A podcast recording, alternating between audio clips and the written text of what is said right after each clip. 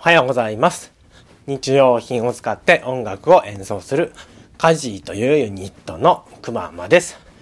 カジーくまーまのカジラジオでは音楽や仕事、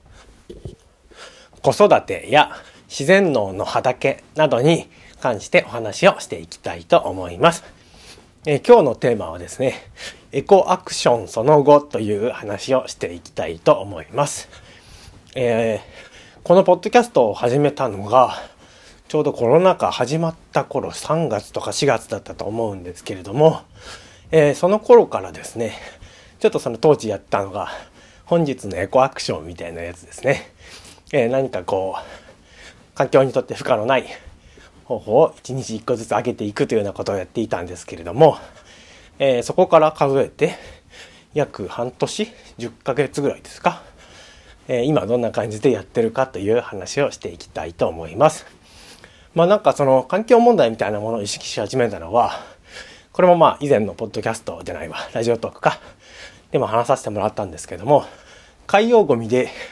楽器を作って音楽をやってくれというお仕事の依頼があってからなんですけれども、ちょうどコロナ禍ね、えー家にいることがかなり多かったので、その時になんかこう、ね、少しでも環境に負荷のない方法をあの取り入れていきたいなということで、あれこれ考えてお話をしたりしておりましたが、えー、時は今12月ですね。えー、師走という名前の通りですね、えー今年は例年になくバタバタしております。うん。なんか秋口からね、結構10、11、12月がですね、ありがたいことに演奏の依頼をたくさんいただきまして、バタバタとそれをこなしていたような感じなんですけれども、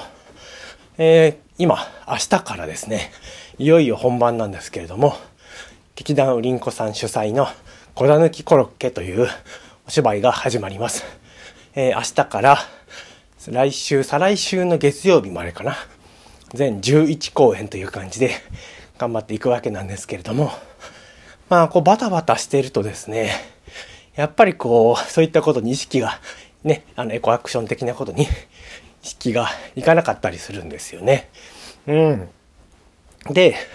今まあどんな感じでやってるかというとですね、あの、まあいろいろ項目があるんですけれども、とりあえずですね、あの、なんだっけ、段ボールコンポスト。あ、まあ、できなくなったことから話そうかな。できなくなったというか、やってないこと。え段ボールコンポストをやってたんですけども、これはですね、家族から、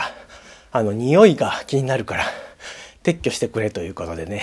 今、えー撤去してしまいました。まあ多分生ゴミを必要以上に入れすぎたせいだと思うんですけれども、うん、ちょっと調子乗りすぎたかなっていうところで、えー一旦それは終わってしまってます。あとはですね、あの、よ、その日使う食事の、えーなんていうの、冷凍品？あお肉とか魚とか冷凍してるんですけども、あの、それをですね、その、朝のうちに冷蔵庫に戻しておくと。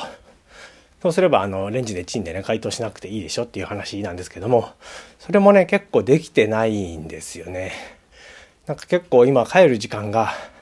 バラバラだったりするので、帰ってきてから作れそうな、その短時間で作れそうなものとかを選んだりするので、えーちょっとそれもね、あの、今日何しようかみたいのは帰ってから考えるという風にしてる関係で、それがちょっとできてないんですね。うん。で、あとは、食器洗いのね、洗浄機があるわけなんですけども、それもまあなるべく使わずに、えーなんだっけ、あの、たわし。朝のたわし？うん。エコたわしと呼ばれるものですけども、それで、あの、洗剤を使わずに洗うということなんですけれども、これもですね、あの、食器洗浄機は、まあ、めちゃくちゃ朝が早い日とかが、今仕事であったりして、そういう日はですね、もうあの、ごめんなさいって使ったりしてますね。まあこれ前から変わらないっちゃ変わらないんですけども、ちょっと使う頻度が前よりも、え増えたかなというような、え感じです。はい。まあこんな感じで今、まあ3つぐらい言ったのかな。あの、まあ言ってみて気づくのはですね、やっぱり忙しさに比例して、なんかそういうエコなこととかっていうのは、えーおざなり？なおざり？おざなりでいいのかな？あの、適当になってしまうなという今自分をこう感じているわけなんですけれども、やはりなんかこう、ちょっとね、ほんの少しだけでいいから余裕を持つということが、このエコアクションを続けるのに大事なことなのかなっていうふうに思ったりしています。どうしてもね、もう最近本当に気持ちに余裕がない。多分ね、あの、正確には気持ちに余裕を持つことなんですよね。時間に余裕を持つことではなくて気持ちの余裕だと思いますね。うん。まあもちろん時間の余裕もなんですけども気持ちがこう結構目いっぱいだったりするとちょっと空き時間あってもこうはーって休憩しちゃったりとかだらけちゃったりとかするので気持ちのね余裕を持つっていうのがすごく大事だなっていうふうに思ったりしてますね。うん。まあ今その気持ちの余裕みたいな意味合いで言うと、週に1回畑にあの行ってるわけなんですけども、それもですね、ちょっと今1週間に1回行けるか行けないかぐらいのペースで、あの、その畑がね、結構僕の精神安定剤になってたりするんですけれども、そこもあってですね、ちょっと気持ちの余裕がなおなくなってきているような感じですね。なんかこう、あれですね、負のスパイラルに、まあそんな言うほどひどくないんですけども、陥ってしまうのかもしれないですね。時間がないと、その気持ちの余裕を持つための時間が取れなくなる。でそうするとまた あのやることがやらなやれなくなってやらなくなってで時間がなくなるという、えー、このスパイラルですね。うん。っていうことなんでなんとかまあ時間をどこかで作りつつ気持ちの余裕も作りつつ、えー、過ごしていかなきゃなっていうのを、えー、今感じていますね。はい。やっぱりこのエコーアクションというかは続けていかないとあんまりその一過性のものでは意味がないと思うのでちゃんとうまく続けられるこう状態とか精神状態とかねを考えながらこれからも行動していきたいなっていうふうに思っています。はい。でですね、え今日はこんな感じでエコアクションのその後というような話をしてみました。まあ、ただですね、えー、と全部できなくなったかっていうとそういうわけでもなくてその朝だしで